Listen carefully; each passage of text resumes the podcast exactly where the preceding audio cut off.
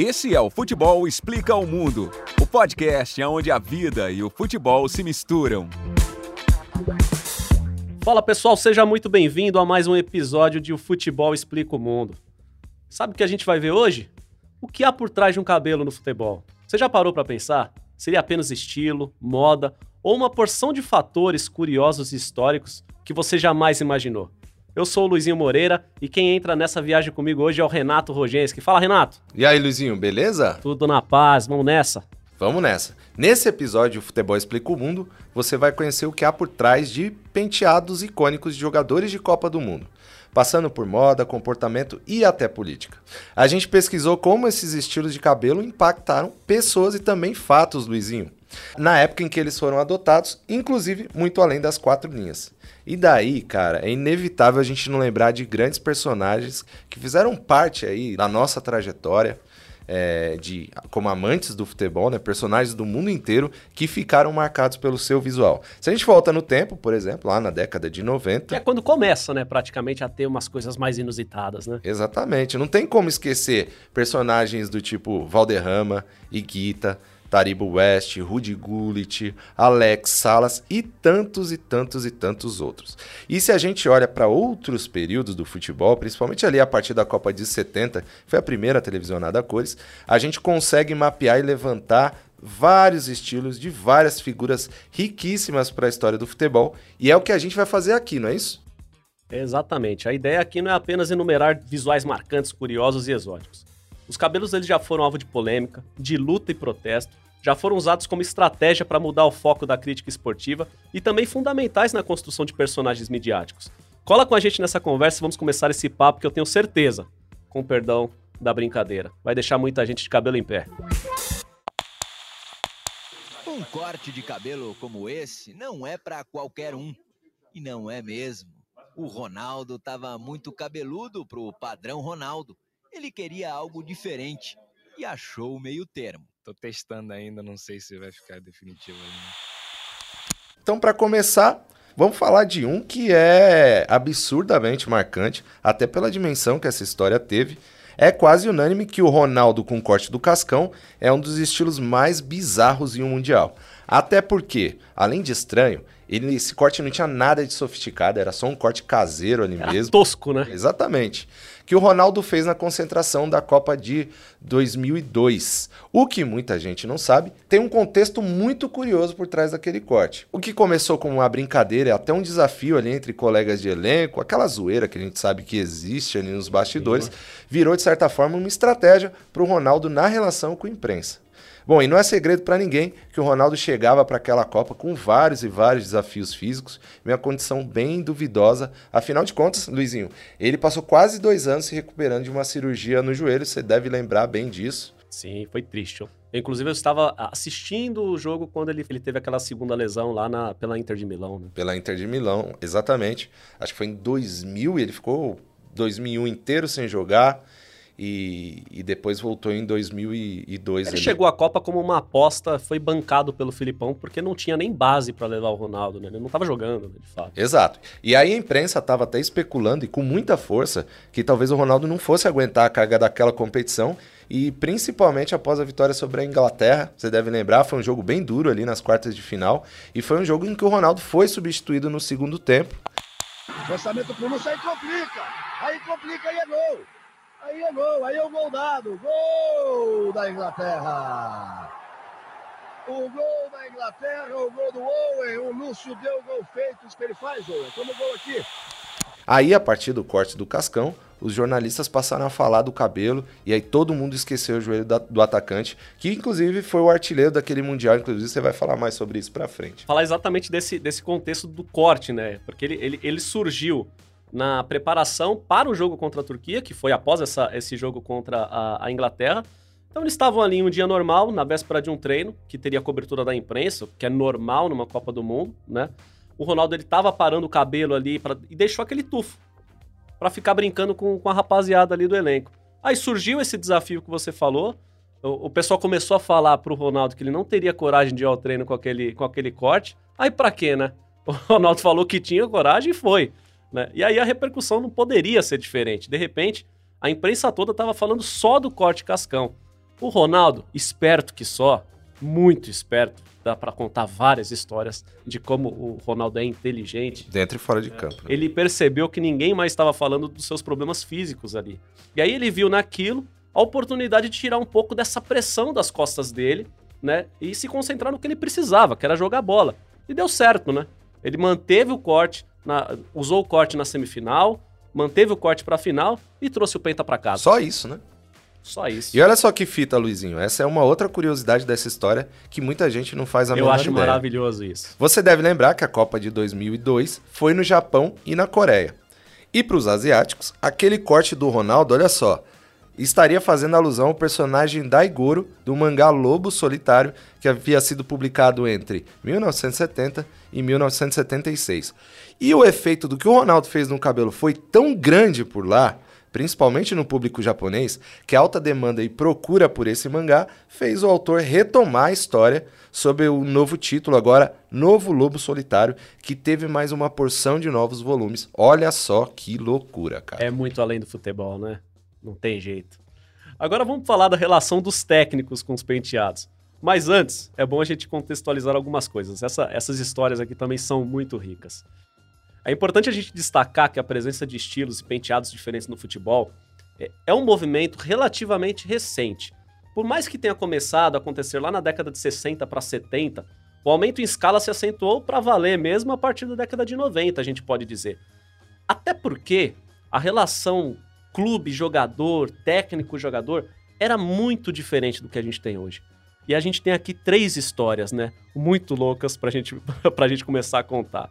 Detalhe: um técnico no início da década de 90, ele tinha uma grande ingerência sobre os atletas. Ele tinha plenos poderes para tirar alguém do time. Fosse quem fosse, qualquer jogador, o técnico mandava no time.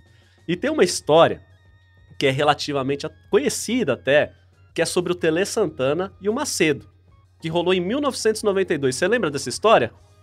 Ah, na verdade, eu fiquei sabendo porque você contou, mas eu não lembrava. É, o Macedo, que já era uma estrela naquele time do São Paulo, que ganhou tudo no início dos anos 90, ele se inspirou no Rudy Gullit, que a gente até citou na abertura desse episódio. E ele chegou a um treino com o mesmo visual de tranças do holandês, aquelas tranças longas, né? É, e aí o Tele viu aquilo, ele esbravejou, ele convocou uma reunião com os principais jogadores do, do, do time, né? E decretou: ou tira ou não joga. O Macedo não teve opção. O Brasil nem conheceu o visual, não tem uma foto dele, não tem esse visual, não tem, tem montagens para mostrar como, como seria. E aí o que ele levou 10 horas para fazer o penteado, ele levou mais 3 para tirar depois, segundo o próprio atleta. Não usou, gastou um dinheirão, um caminhão de dinheiro na época que ele falou, porque era tudo importado. E na visão do Tele, aquela atitude do Macedo era de alguém que estava deixando a fama subir para a cabeça e estava querendo se aparecer. Ó como era a mentalidade da época.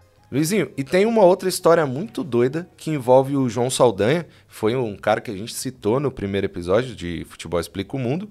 Ele foi o técnico do Brasil entre 66 e 70, e ele foi mandado embora apenas 78 dias do Mundial. Mas sobre o assunto do penteado, o João Saldanha era contra o uso de cabelos longos, principalmente os de estilo Black Power. E ele proibiu os jogadores de usar naquela época. O Furacão de 70, o Jairzinho, por exemplo, que já usava o Black, precisou abandonar esse penteado e cortar curtinho para seguir na seleção. Se liga aí na justificativa dele. Eu sou contra o cabeludo que não lava o cabelo, que tem piolho na cabeça, o piolento. Aí eu sou contra. Na seleção eu sou radicalmente contra. Não dá. Por exemplo, num dia de vento, um cara dirigindo automóvel, um cabeludo, nos olhos tem que fazer assim. A bola vem, tem que fazer assim. Nos crioulos, Black Power, com aquela grama daquele tamanho, aí abaixa, ah, diminui, eles perdem a conta da bola. Já viu o Zequinha na frente do gol, dá uma cabeçada, amorteceu aquilo no black, na grama, e o goleiro pegou assim. Agora, se pega na, num coco bem raspadinho, agora, que ele ande assim na rua, eu acho bacana, acho legal, entendeu? Agora, no meu time não joga não. Agora se liga nessa, que foi uma polêmica muito grande na época. Em 1996, na preparação para a Copa de 98, o técnico Daniel Passarella simplesmente quis proibir a presença de cabelos longos na seleção argentina. Cara, isso é quase proibir a presença de loiros na seleção sueca. É bizarro, né? Porque o cabelo comprido sempre foi uma característica muito marcante do- no- nos times argentinos. Alguns grandes nomes daquela geração, como Kudê, Ortega e Batistuta, eles acabaram acatando a decisão né, e cortaram os cabelos para poder seguir na seleção. Não foi o caso de Redondo e Canidia. Canidia, lembrando, foi o carrasco do Brasil na Copa de 90, né? O Redondo, que era um volante clássico, craque de bola, ele simplesmente não foi à Copa de 98 por isso. Ele teve diversos atritos com o Passarela. Eles discutiam publicamente via imprensa, muito, e ele não foi, ele não foi convocado pelo técnico depois disso, em nenhuma convocação. Com o Canidia foi um pouco diferente, apesar do resultado final ter sido o mesmo. Né? Ele já tinha uma grande história pela seleção, já estava até no final de carreira, o Canidia, e ele passou a ter o Maradona como um grande aliado na mídia esportiva naquela época. Sempre que podia, o Maradona ele criticava o Passarela e defendia El Pájaro, que era o apelido do Canidia, né? Com isso, ele chegou a ser convocado algumas vezes nas eliminatórias, mas ficou fora da Copa também. O final dessa história foi a eliminação nas quartas de final contra a Holanda, que depois o Brasil ganhou na semifinal, por 2 a 1 né? A derrota da Argentina por 2 a 1 E antes de encerrar essa história, vale comentar umas paradas muito legais que o Maradona falava sobre isso.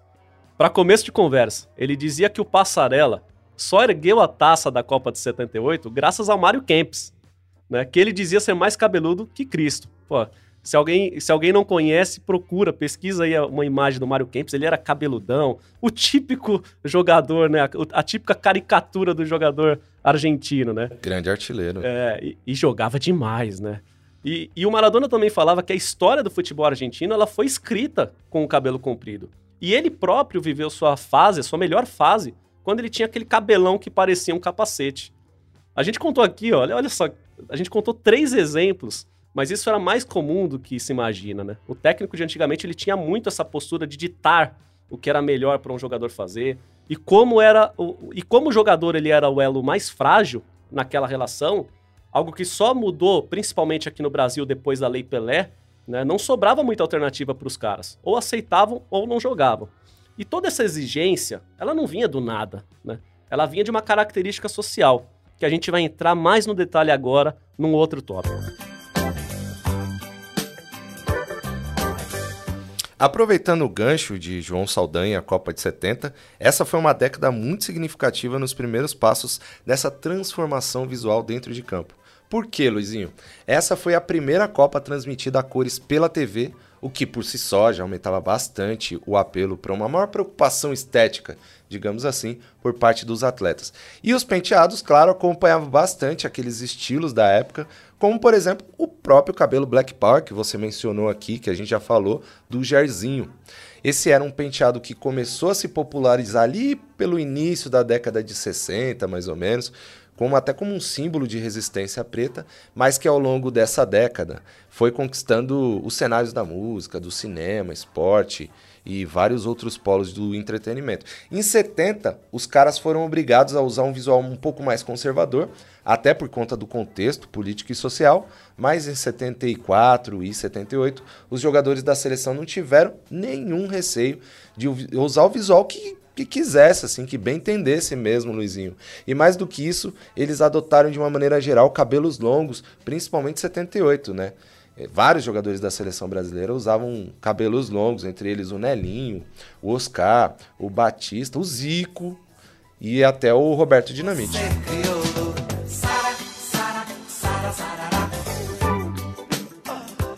E esse era um protesto silencioso, é bom a gente falar sobre isso. Os jogadores eles nunca falaram que eles adotaram os cabelos por isso. Mas fato é que o uso daqueles cabelos, eles tinham um, um, um fundo, né?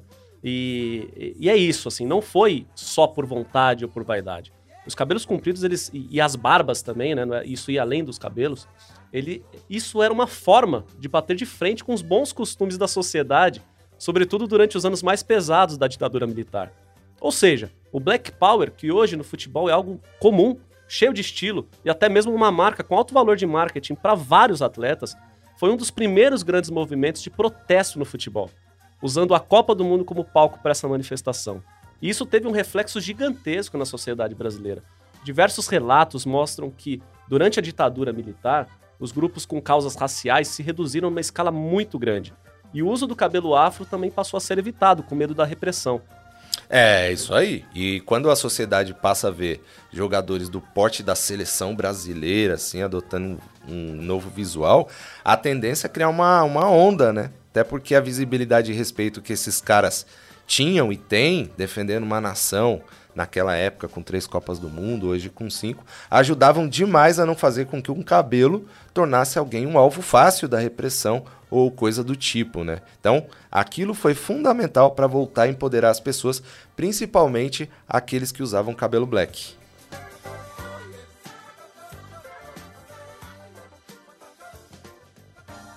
Agora vamos falar dos cabelos, dos penteados coletivos, que não eram só de um ou outro jogador, mas de um time inteiro. E tem história até para isso. Romênia contra-ataca, falha do goleiro. Raduciu faz o terceiro gol. Na marca de 57, Romênia 3, Colômbia 1. A primeira grande surpresa desta Copa do Mundo. A Colômbia veio como favorita, não passa da primeira partida. A década de 90, por exemplo, ela foi a década de ouro para o futebol romeno. Eles se classificaram para as três Copas que rolaram naquela década. Avançaram para o mata-mata em todas elas. Tiveram um grande destaque em 94, né, que eles pararam nas quartas de final com um futebol encantador, né? Dava gosto de ver aquele O Had, lembra? Had, George Had. que cracaço, de bola, camisa né? 10. Um canhotinho bom de bola, né? E eles chegaram em 98, muito em função dessa campanha, né, encantadora em 94, chegaram em 98 com uma grande expectativa. Porém, né, ao invés do futebol, a participação da Romênia em 98 ficou marcada por algo muito além da bola. Isso por conta de uma aposta feita entre os jogadores e o técnico Angel Jordanesco. A aposta era simples: se o clube conseguisse a classificação nos dois primeiros jogos da fase de grupo, o técnico rasparia a cabeça e os jogadores teriam de descolorir o cabelo. E não deu na trave. A Romênia começou voando a Copa. Bateu a Colômbia e a Inglaterra e garantiu a vaga já nas duas rodadas. Cumprido o objetivo, o time foi para o jogo contra a Tunísia, o terceiro da primeira fase, né, da fase de grupos, já com o técnico careca e todos os jogadores de cabelos descoloridos. Por coincidência, o visual não deu muita sorte. Foram dois jogos nessa pegada. Um empate contra a Tunísia e a eliminação diante da Croácia nas oitavas de final por 1 a 0. Mas coincidência é modo de dizer, né? Afinal, o futebol vai muito além disso para muita gente. O técnico romeno é um desses. Ele não acha que é só coincidência. Ele chegou a dizer que essa iniciativa, que no fundo tinha como intenção exaltar os ânimos a favor da seleção, foi um tiro no pé. Para ele, os romenos daquela seleção haviam irritado Deus. Olha que fita. Cara, e não tem nada a ver, assim, né, com, com a Romênia, esse tipo de coisa, né? Nada a ver. Não tem nada a ver. Eu fico imaginando, assim, até uma seleção brasileira fazendo algo do tipo, ou alguma outra seleção sul-americana que gosta dessa coisa da dança, essa coisa mais alegre, assim, né? Foi muito aleatório, né? Foi muito aleatório. Tem uma outra história que não é especificamente em Mundial, foi, mas foi na véspera da Copa do Mundo de 98, que também é muito interessante, que é, são os bondes dos carecas. Na verdade, o bonde dos carecas do Brasil, que surgiu em 1997 na Copa das Confederações, que foi disputada na Arábia Saudita. A ideia partiu do Zé Roberto, que na época raspava a cabeça, mas olha só que ironia, hoje ele tem um cabelo grande. Aí é fácil ter ideia, né? O cara já é careca. Exato. E não, e, e o mais engraçado é que hoje ele tem um, um cabelo assim, espetado pra cima, cheio de estilo, cabelo cheio, né? Mas nesse rolê aí, praticamente um pacto do grupo, né? Todos os jogadores tiveram de raspar a cabeça, sem exceção, cara. Sem exceção. Tem uns caras que não gostaram da brincadeira. O Leonardo, por exemplo, o Rogério Senna e o Gonçalves, que era o zagueirão do Botafogo, dizem, foram os que mais deram trabalho ali pra cortar o cabelo. É, imagina só, Luizinho, o Gonçalves, cara, que sempre teve o cabelo grande, né? A cara de mal, zagueirão, ter que ficar careca porque tava servindo a seleção, Sabe né? o, que é mais, o que é mais engraçado? Eu tava pesquisando esse tema, né, na, na, na pesquisa nossa aqui pro podcast, e aí eu vi alguns vídeos, o pessoal falando sobre o Gonçalves, porque ele se trancou no quarto e ele demorou pra caramba, porque parece que um pouco daquele cabelo era aplique. Então ele tava tirando antes do pessoal começar a raspar. Tanto que nunca mais cresceu, né? pois é. E também teve o Rogério Ceni, que anos depois meteu o pau nessa ideia aí, disse que aquilo não era compatível com o ambiente de seleção brasileira, principalmente uma competição oficial. Agora, vamos pensar nessas histórias aí, olhando para a realidade atual, Luizinho. Você acha que rolaria alguma coisa dessa hoje? Porque, cara, o cabelo faz parte não só do estilo preferido de um jogador, mas também da imagem que ele vende. Exatamente. É impensável. O negócio da Argentina, por exemplo, que a gente falou, é, é- é impensável hoje, né? É uma loucura. Mas como é bom a gente ver isso, né? Isso é tudo a história do futebol.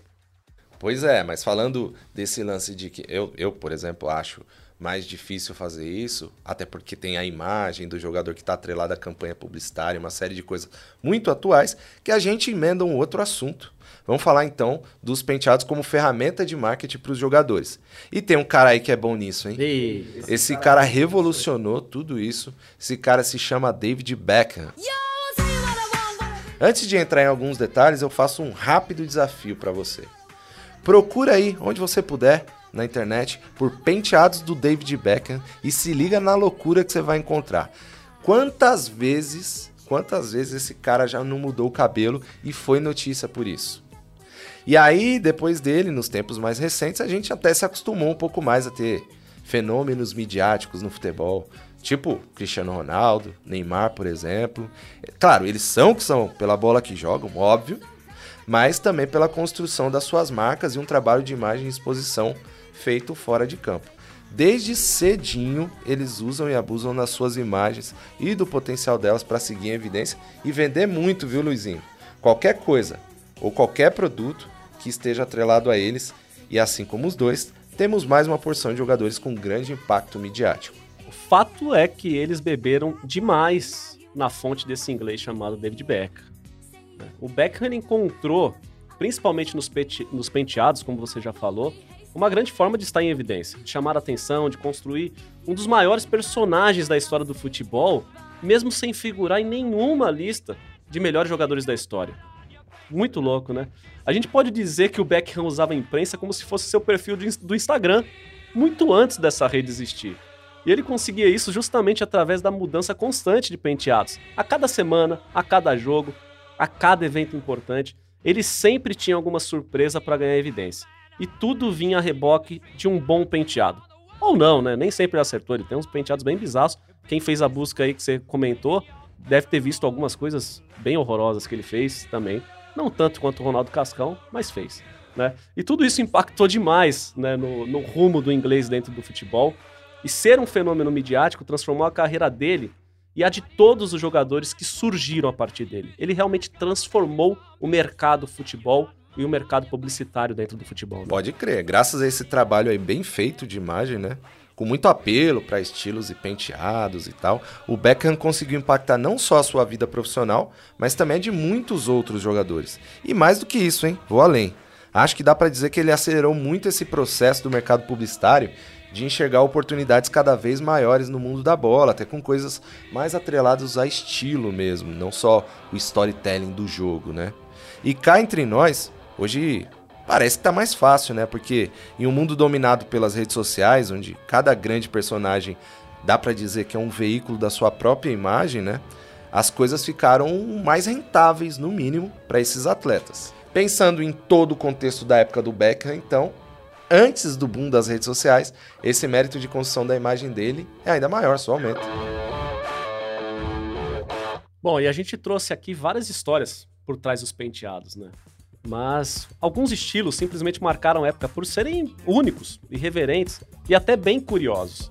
Nessa lista dá pra lembrar de caras como Valderrama e a sua cabeleira loira.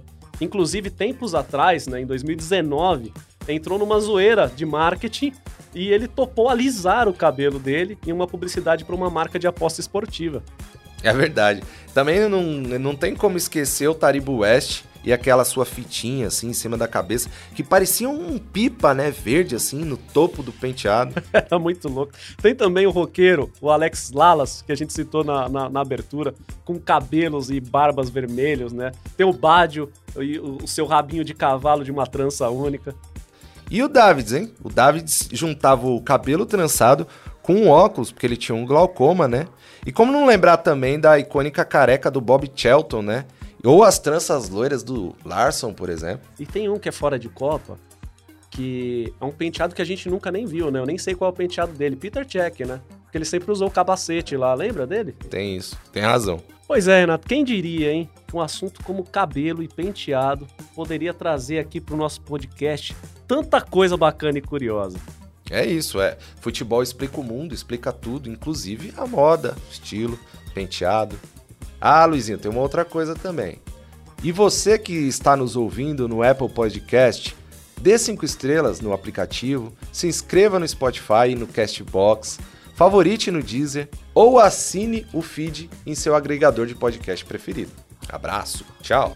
Bom, é isso aí, rapaziada. Esperamos que vocês tenham gostado. Ficamos por aqui com mais um episódio de Futebol Explica o Mundo. Nos vemos nos próximos.